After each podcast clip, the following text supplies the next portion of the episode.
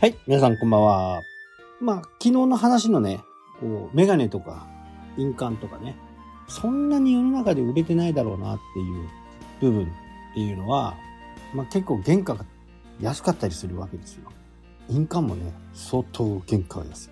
まあ手彫りなんかでね、やってる人なんか、もうほぼほぼ手数料みたいなもんですから、うちの場合機械でやるんでね、機械がその当時400万ぐらいかな。まあ、コンピューターにつなげてね、やると。まあ、ただね、あのー、その陰影っていうのが、基本的に同じものを絶対作っちゃダメなんで、まあ、この辺を本部がコントロールして、陰影を作って、それを通信で送ってもらって、それをホールと。なので、フランチャイズ店はそこの管理っていうのはほぼほぼしてない。で、あと、ちょっとね、陰影を変えようとかっていうことはね、あの自分のところでできたりするね。だから、その業界とかに入ればね、いろんなことが分かってきて、昔ね、この話も結構よくするんですけど、なんか会社にね、象牙の印鑑3本セット30万とかね。で、売りに来たことがあると思うんですよ。僕で言うと30年ぐらい前。やっぱ不動産って印鑑よく使うんで、なんかね、そのお客さんとかね、のやつをよく見たりするんで、やっぱりいい印鑑はね、すごくいい。学校からもらってる、もらった印鑑でね、あの、不動産の契約する人もいますけど、まあ、それはそれでいいとは思うね。自分のものだしね。ただこれ事業になるとね、やっぱり多少は見栄えのするものが必要かなというふうに思いますね。で、今日の話はね、えー、ちょっとななんかその、うん、パッと思いついたのが、これ、動物の世界。まあ、魚もそうなんですけど、あのー、子供？大量に産む魚とかね、いるじゃないですか。もう、ニシンとか、タラとかね。まあ、鮭とかもね、そこそこの数入ってますよね、いくらね。で、一方、すごく少なく産む。まあ、クジラなんかはそうなんですけど、ザトウクジラなんかは、1回の出産で1匹しか産まない。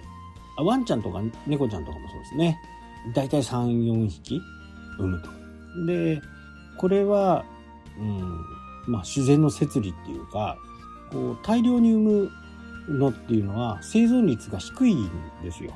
だから、生存率が低いからこそいっぱい産む。まあ、途中で食べられるとかね。まあ、それが自然の摂理で、いろんなあ影響を得て、海に恵みも与えたりとかするっていうことなんですけど、あまり敵がいない。ザトウクジラなんかね。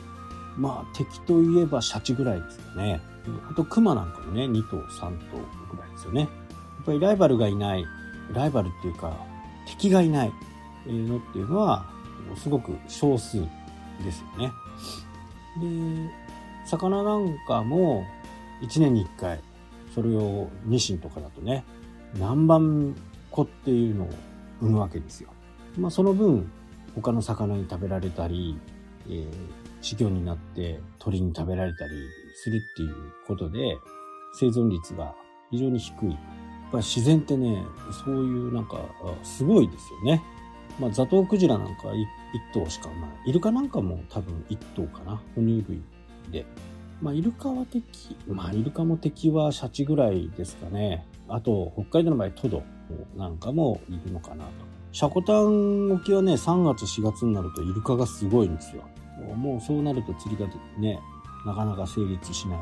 イルカがどんどんこう泳いでるところに、魚がね、あの、イルカの近くに行くってことはまずない。食べられますからね、100%。だからそのイルカを通るのを見て、下の方にね、潜って、いないふりをすると。自然界って、こう、すごくね、やっぱりなんか神秘的というか、普通に何もこう、こう勉強というかね、理解しようと思わないと普通のことなんでしょうけど、ただそれを一つでもね、あの、なんで？んで？みたいな感じになると、まあ非常に面白いですよね。あと、鮭なんかは、これもね、鮭も不思議な、あ生き物でね、今、この積丹地域はね、全く鮭が取れてないんです。で、放流もやってるんでね、必ず帰ってくるはずなんですけど、まあ、9月はなかなか取れないというのをね、嘆いてましたね。で、いろいろこう調べていた結果、9月に川に登って、そこで、えー、人工授精をさせるわけなんですけど、で、9月に生まれた、9月に人工授精して生まれる鮭って、9月に帰ってくる。で、10月に人工授精して、それから育ててね。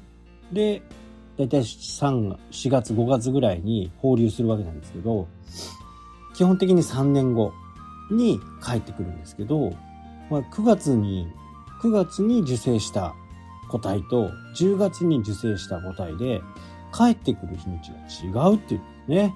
まあ、これはね、やっぱりこう専門家に、えー、ちょっとね、話を聞いて、ええー、そうなんですね、みたいなね、えー、ことで、ちょっとびっくりしましたね。まだまだやっぱり人間の知らないところとか、まあ一部の人しか知らない。知ってる人はね、知ってるのかもしれないけど、まあそれが世の中にあんまり出てくるこない情報で、まあ世の中の人もあんまり気にしない情報ですよね。鮭が取れたとかね、取れないとかね。そんなことは気にするんですけど、じゃあ実際なんでそうなってるのとかっていう、なかなか気にしないですよね。まあ非常に面白いね、こういうのが、やっぱり、研究者、ね、楽しいんじゃないかなと思ってますね。で、最近ね、あのー、マグロの産卵場所っていうのは、今まで長崎っていうふうにね、えー、大体みんな思われてたんですけど、これがね、秋田のところで産卵してるんじゃないかっていうのが最近分かってきて、秋田で産卵してるんだったら北海道いっぱいいるよね、みたいなね、感じですかね。まあ本当にいろんなことがわからないことがどんどん分かっていく。それも気軽にね、家にいながら分かるっていうインターネットの素晴らしさですかね。まあただ情報を出さないと誰も見てくれませんのでね。そういう情報をいっぱい出してほしいと思いますね。はい。というわけでね、今日はこの辺で終わりになります。それではまた。したっけ？